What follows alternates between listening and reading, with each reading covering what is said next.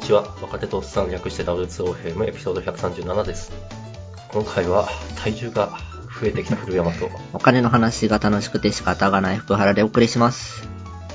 このポッドキャストでは「ハッシュタグ #W2OFM」でご意見ご感想を募集していますいただいたフィードバックのモチベーションアップにつながりますのでぜひよろしくお願いしますよろしくお願いします。お願いしますお金かいやー、もう例に漏れず、お金と健康の話ばかりする大人になってしまいま した。どっち もやそうねまあて鉄板ですからねまあみんな困ってますからね。そうか体重お金あと英語かな多分うん。なんだろうな僕らのクラスター的に原因なは。くならないそうですね。うんまあまあ、じゃあちょっと本編いきますか。はい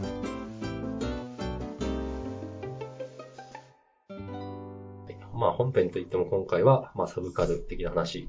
うんただですね、えっと、前段としてですね、あの、いくつかツイートをいただいてますんで、せそれをご紹介いたします。ありがとうございます。ありがとうございます。えーまずですね、いつもメッセコメントしていただける S さん。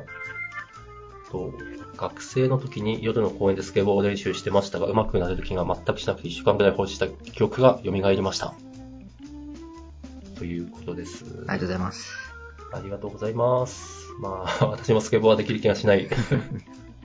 平方さん頑張れって感じですね。 実は未経験ですね、スケボー。ない、俺もない。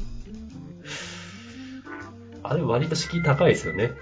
そうですね。どこでやればいいんだろうっていう疑問からですね、やっぱ。うん、それそれ、それ。なんかちょっと邪魔者扱いされかねなうい。ん。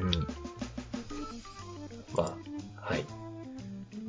で、もう一つ S さんからコメントいただきまして、曲が変わりましたね。えっと、お伝えようと思って忘れてました。やりおる。やりおる。ありありがとうございまます。す。まあ BGM と声の音量バランス差がもう少しあった方がありがたいですということで、いや、これはちょっとそ、の辺マは検討さジでありがたい。せて。 そう。フィードバックマジ募集してます本。当にわかんないんですよね、こっちからは。そうなんですよね。いろいろ変えたいんですけど、変えた結果どう感じるか、本当ありがたいです。いや、本当に助かります。参考にさせていただきます。はい、ありがとうございます。で、続いてですね、えっと、大成1173さんが。えっと、更新されないドキュメントという悪に対して、ノーション開発者の意図が面白いのでちゃんと使ってみたいと。うんうんうんありがとうございま。ですすね。私も使ってないに使いたいと思います。で、えー最後、コケミさん、えー、W2OFM さんとネタクーリーしてしまったという、 ありがたいコメント。 ありがとうございます。まあ、ドキュメントの話はどこでもしそう。まあ、それはある。 ごめんなさい、これ、私まだ聞いてないんで、あの、速攻で聞いて、コメントを開始したいと思います。はい。はい。というところで本編いきますかね。はい、はい。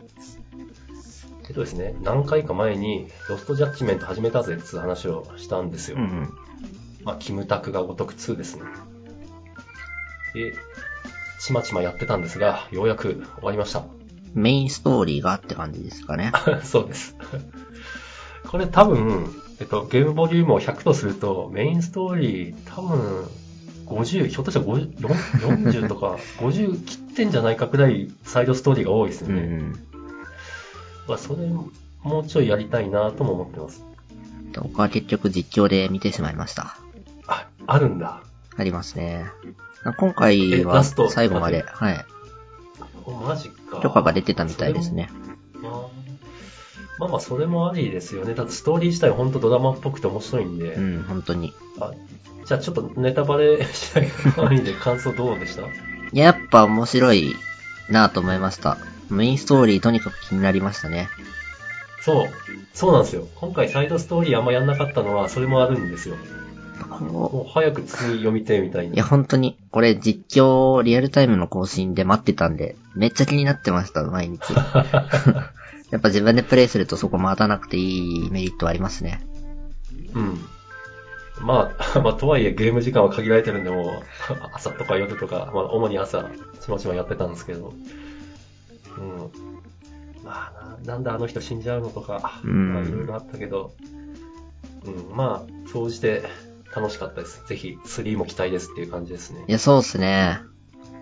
こんだけに人気なら3出そう。うん、人気ですよね。間違いなく一大コンテンツだと思いますね。うん、もう理由が如くがちょっと違うゲームになっちゃったから、本当このアクションテイストが残ってるやつ大事にあの出してっていただきたい。うん。そうですね。まあ、と2の、えっと、なんだろうな、特色として高校舞台のサイドストーリーがなんか割とがっつりあるんで、それをやって、ちょっとノスタルジーに浸りた いと思っております。いや、いいですね。かな。うん。はい。というわけで、一応ロストアチュメント終わったんですけど、もうしばらくはやっていこうかなという話でした。相当しばらくになり そう。本当だよ。いや、もう、ちょっとね、さすがにもう隅々やるような、あの、体力はないんで、この、高校舞台のサイドストーリーくらいかなとは思ってます。また感想をお待ちしてます。うん、ああ、そっか、そうね。それも、はい、了解。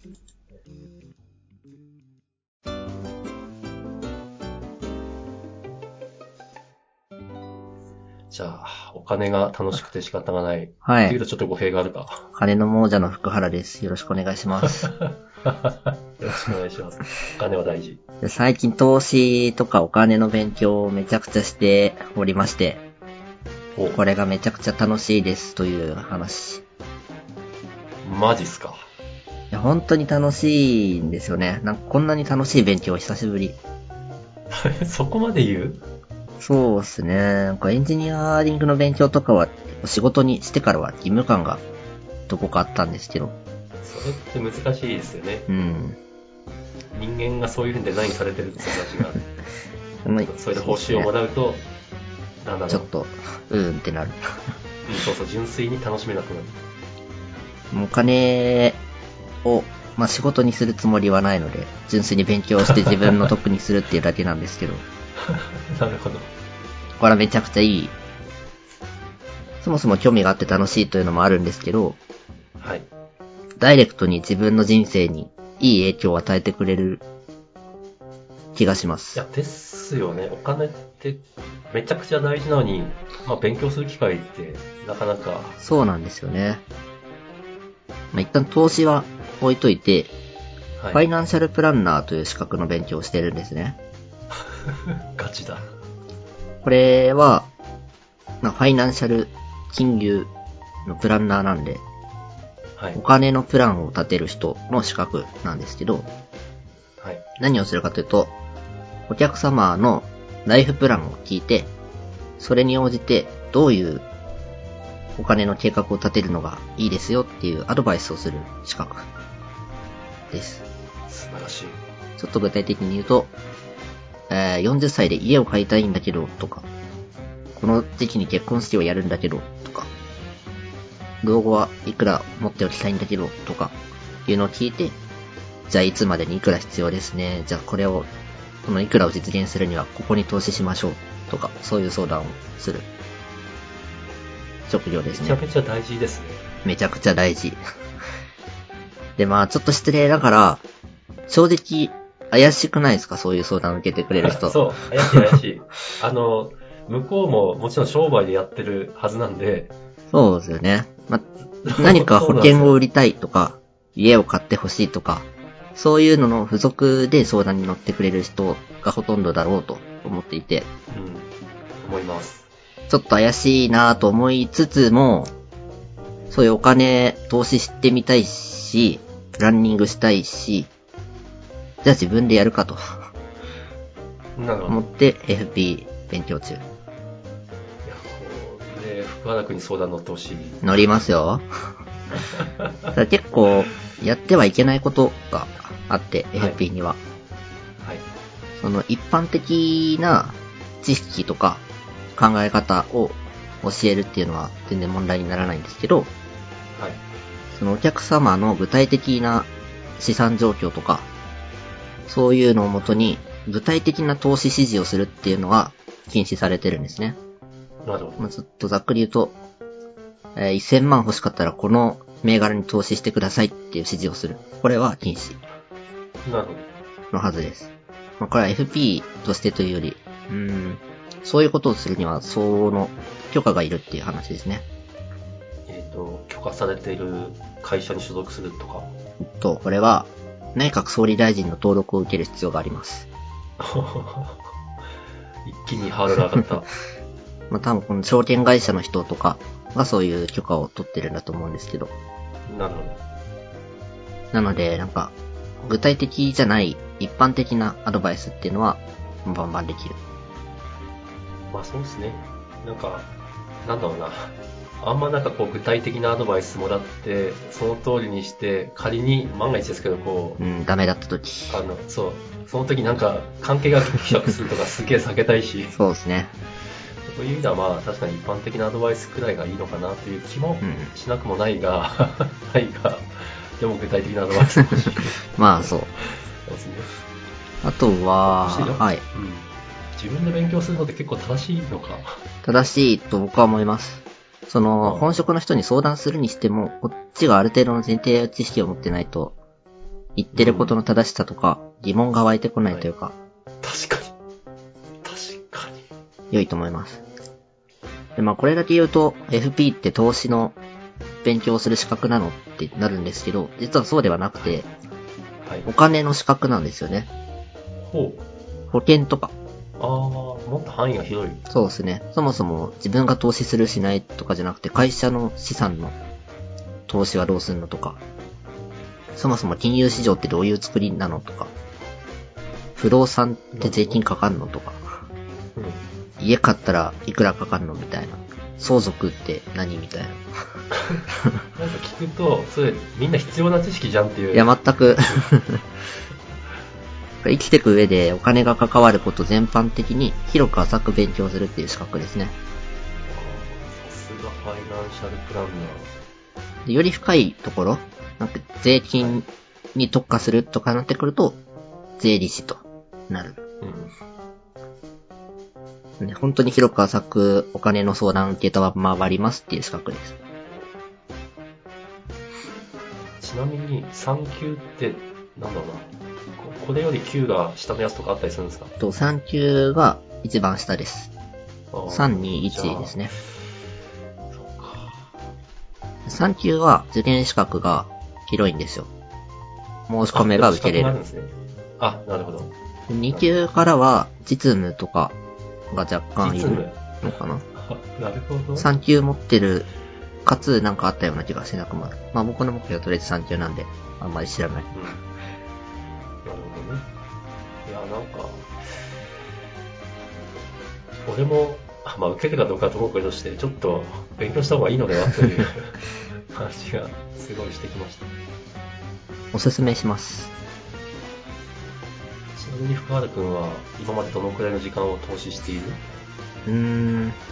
なるだけ1日30分やるっていう方針でおうやってまして、もう1ヶ月ちょっと経ってますかね。まあできてない日もあるんであれですが。 15時間くらいか。そんなもん。いや、もっとあるなそ。れは もっとある。なんかだ、だいたい調べると、80時間くらいやると、合格率が安定するとか。なんとか。 80か。なるほどね。あ、でもそれ、あ、いい情報ですね。なるほど。80時間くらい必要な知識体系なんだ。の正直、受かるだけなら、もっと少なくていいです。うん。選択肢の問題で、丸×とかも多いんで、うん、そう、そうじゃない。 そうじゃまなあい。そうなんですよね。そうじゃ ない。ちゃんと頭に入れるにはやっぱ80時間なのかなっていう感じです。うん。なるほどなあ、あの、めっちゃ参考になりました。で、はい。あ頑張ってくだ さい。一緒に頑張りましょう。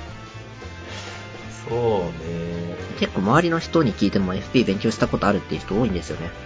マジで実際に資格試験を受けた人は少ないんですけど、うん。うん、なんか、そう僕の周りの人は多い。ああ、そうですよ。だってこれ必要、 必要じゃないですか。間違いないですね。学校で教えてもいいくらいな気がしますね。うん。ね、学校じゃ教えてくれないやつ。学校じゃ教えてくれないシリーズ、もう一つとして投資。まあそうですね。これは、まあ、全員に必要な知識かというとそうではないと思うんですけど、今高級取りとされてる僕らエンジニアにとっては割と身近な話なんじゃないかと思います。うん。いや、そうですよ。だって銀行預けててもどうもならんし、本当ですよ、金利0.00何パーとかね。ちょっと時間外に引き落とした日には、 何年、何十年か分の 利息がそれでも吹っ飛んできまいすや、よ。全くですね。これが株とかに入れてれば1%、2%、3%なんで、大きな違いですね。大きな違いですね。もちろん元本リスクがあるので、一概には言えませんが、まあ、まあまあ今は投資の時代かも。そうですね。と純粋に僕はサイドファイヤーしたいと思ってて、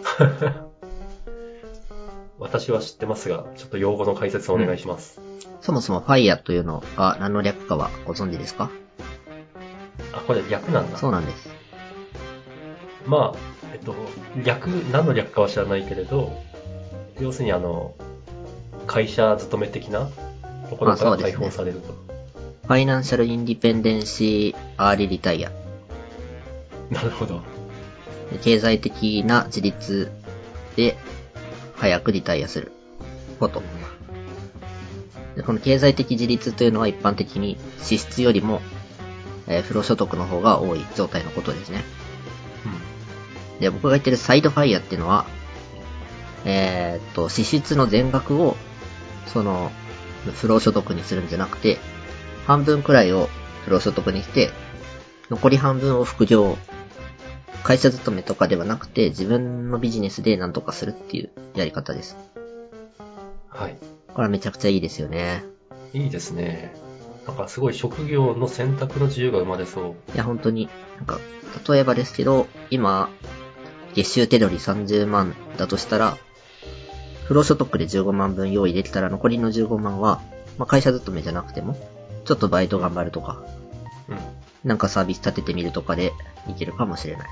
そうですよね。働くの週に2日でいいかもしれないし、そうなんですよ。これは理想的ですね。確かになぁいいですね、サイドファイヤー。はい。ファイヤーっていうともう完全不労所得みたいな印象が強い人もいると思うんですけど、実はファイヤーにもいろいろ種類があるよっていう話。なるほど。いや、本当私も今からでも、まあ、サイドと言いませんよ。半分って言いませんよ。5分の1とかでも、なそうですね。るのかな。利回りだけで月1万増えたら、毎月家族で1回高価な食事ができるみたいな考うん、え方もありますね。そうですね。 水道代は完全に送るとか。とても良いです。勉強勉強。よって投資を勉強しますいねえ。あの、本当に、 投資の時代だから投資するは、本当にお勧めしないです。ちゃんと目的を持って投資してください。本当に。例えば。例えば、その、ファイヤーが目的だったら、不労所得が必要なわけですよね。はい。なんで資産拡大するだけじゃダメで、うん。ああ、なるほど。増やしたものを取り崩す形で自分の収入とするのか、そもそも、その、配当金、定期的に発生する配当金を収入として取る、なんか資産を取り崩さないやり方にするのかとか、本当にいろんなやり方というか手段があるんですよね。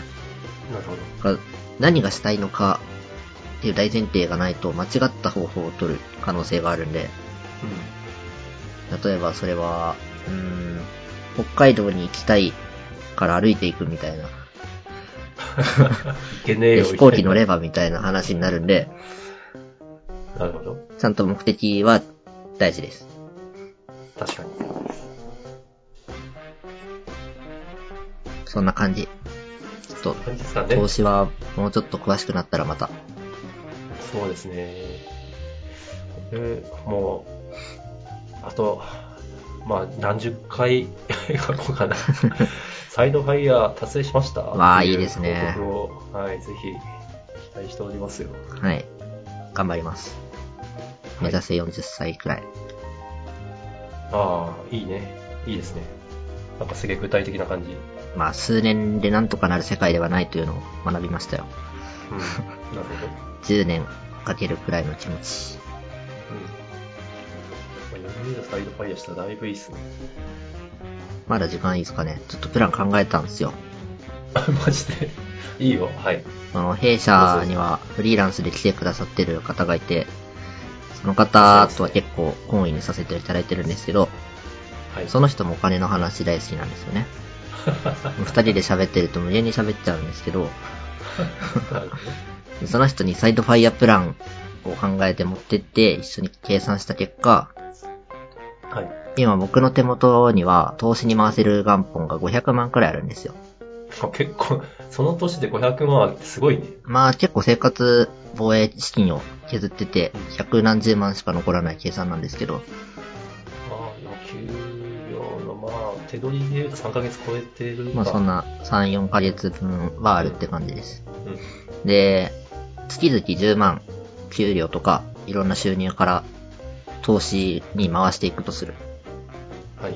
すると、えっと、18年後くらいに、月の収入が10万ちょっとになるんですよ。利回りが。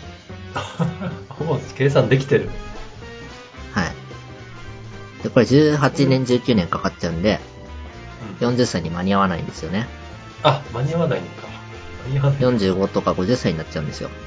ああ、なるまあ、それでももちろん意味はあるんですけど、ほど。うん、もちろんもちろん。 40歳でその月収、月インカムを10万にするには、月々10万積み立てる以外に600万どこかから稼がなきゃいけないんですよ。種銭が必要。まあなんか、深田君なら、 貯めてそうな気がする。ああ、でも、そっか。今からの所得ももう、計算に含まれてるんだっけ。はい、月々の給与所得から10万積み立てる前提で、プラス600万どっかから湧いて出ると、5年早くなるっていう試算が出てます。 なるほど。 なるほど。ので、まあ、積み立て設定とかもろもろ終わったら、なんか600万どうするかを考えるターンに入ると。ああ、なるほど。積み立てももう設定なんですね。まあそうですね。何をどうやって買うかは一回決めたらなるべく触らない。うん。もうちょっと面白い冗談があって、はい。投資の世界で一番利益を出すのは死んだ人間である。触れないから。はい。 下手にいじくったりしないのが一番いいということらしいです。なるほどね。基本的に世界の資産は右肩上がりのはずであると。まあそうですね。その前提がないと死んでしまいます。うん